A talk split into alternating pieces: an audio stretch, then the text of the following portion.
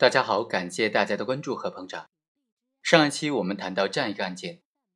行政执法机关做出了行政处罚的决定，责令唐某限期将他的违章建筑的房屋自行拆除。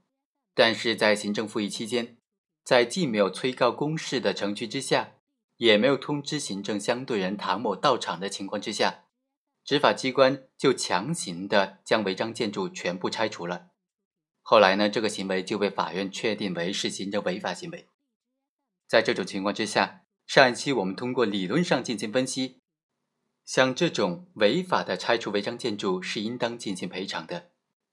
赔偿的范围应当仅限于理论上可以救济的范围，也就是相对人通过自行拆除可以减少部分的损失。这就分为两种情况了：第一，和建筑物融为一体的可分性不强的建筑材料。因为它不论是谁拆除，都会导致这部分建筑材料的损失，所以这部分就不应该赔偿了。对于那些具有一定的独立性、可分性，拆除之后价值减损较小的这种建筑材料啊，就应当进行赔偿了。这一期呢，我们就从司法实践上看看，在司法实践当中，法院是怎么认定这个问题的？法院支不支持赔偿呢？支持赔偿的范围是什么呢？我们来看看法院对这个问题的标准。目前，北京高院对这个问题的审查标准是说，行政机关的拆除行为导致相对人存放在建筑物之内的物品毁损的话，行政机关应当承担相应的赔偿责任。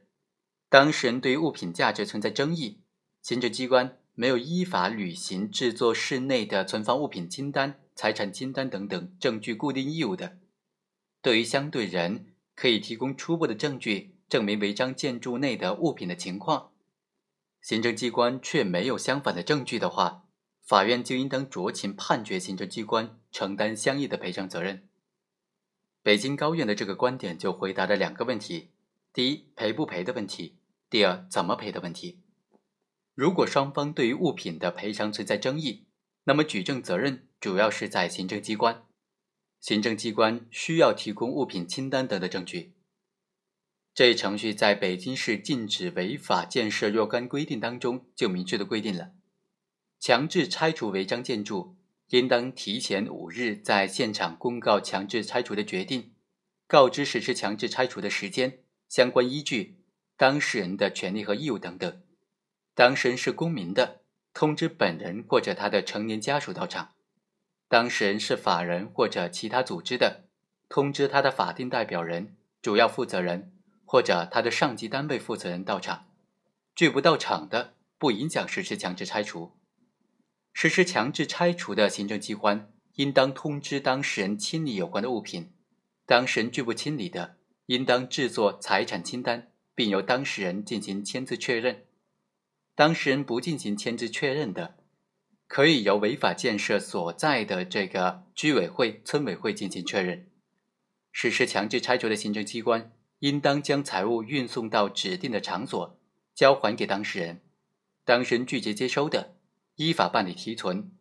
实施强制拆除的，应当制作笔录，并且设置录像。由此可见呢，对于这些应当赔偿的财物的清单呢，行政机关负有主要的举证责任。而相对人呢，只具有初步的证明义务。什么是初步的证明义务呢？目前法院并没有明确的规定。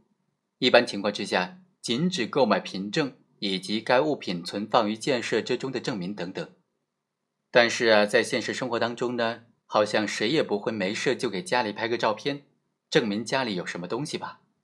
所以大部分情况之下，法院都会根据具体的情况，酌情的认定一个赔偿的数额。拆除违建还涉及到另外一个问题，对于违建拆除之后残值该怎么赔偿的问题呢？北京市高院的意见是说，违法建设拆除之前，行政机关没有依法的给予相对人自行拆除的机会的。如果强制拆除之前没有履行任何的法定程序，没有制作限期拆除的决定，没有履行法定催告程序，没有制作强制拆除决定。没有履行公告等等，在法定节假日实施强制拆等等，行政相对人据此可以主张行政机关没有尽到审慎的拆除义务。导致建筑材料全部或者部分的毁损，法院就可以根据双方的举证能力和举证情况，结合建筑物的形成时间、建筑材料的独立程度，行政机关依法履行拆除行为之后，对于建筑材料可能造成的合理的损害等等原因，酌情的判定行政机关应当承担的相应的赔偿责任。如果违法建筑拆除之前呢，相对人明确的表示说需要使用到拆除之后遗留下来的建筑材料的，行政机关由于拆除不善、擅自的处置、保管不善等等原因，导致建筑材料损毁无法返还的，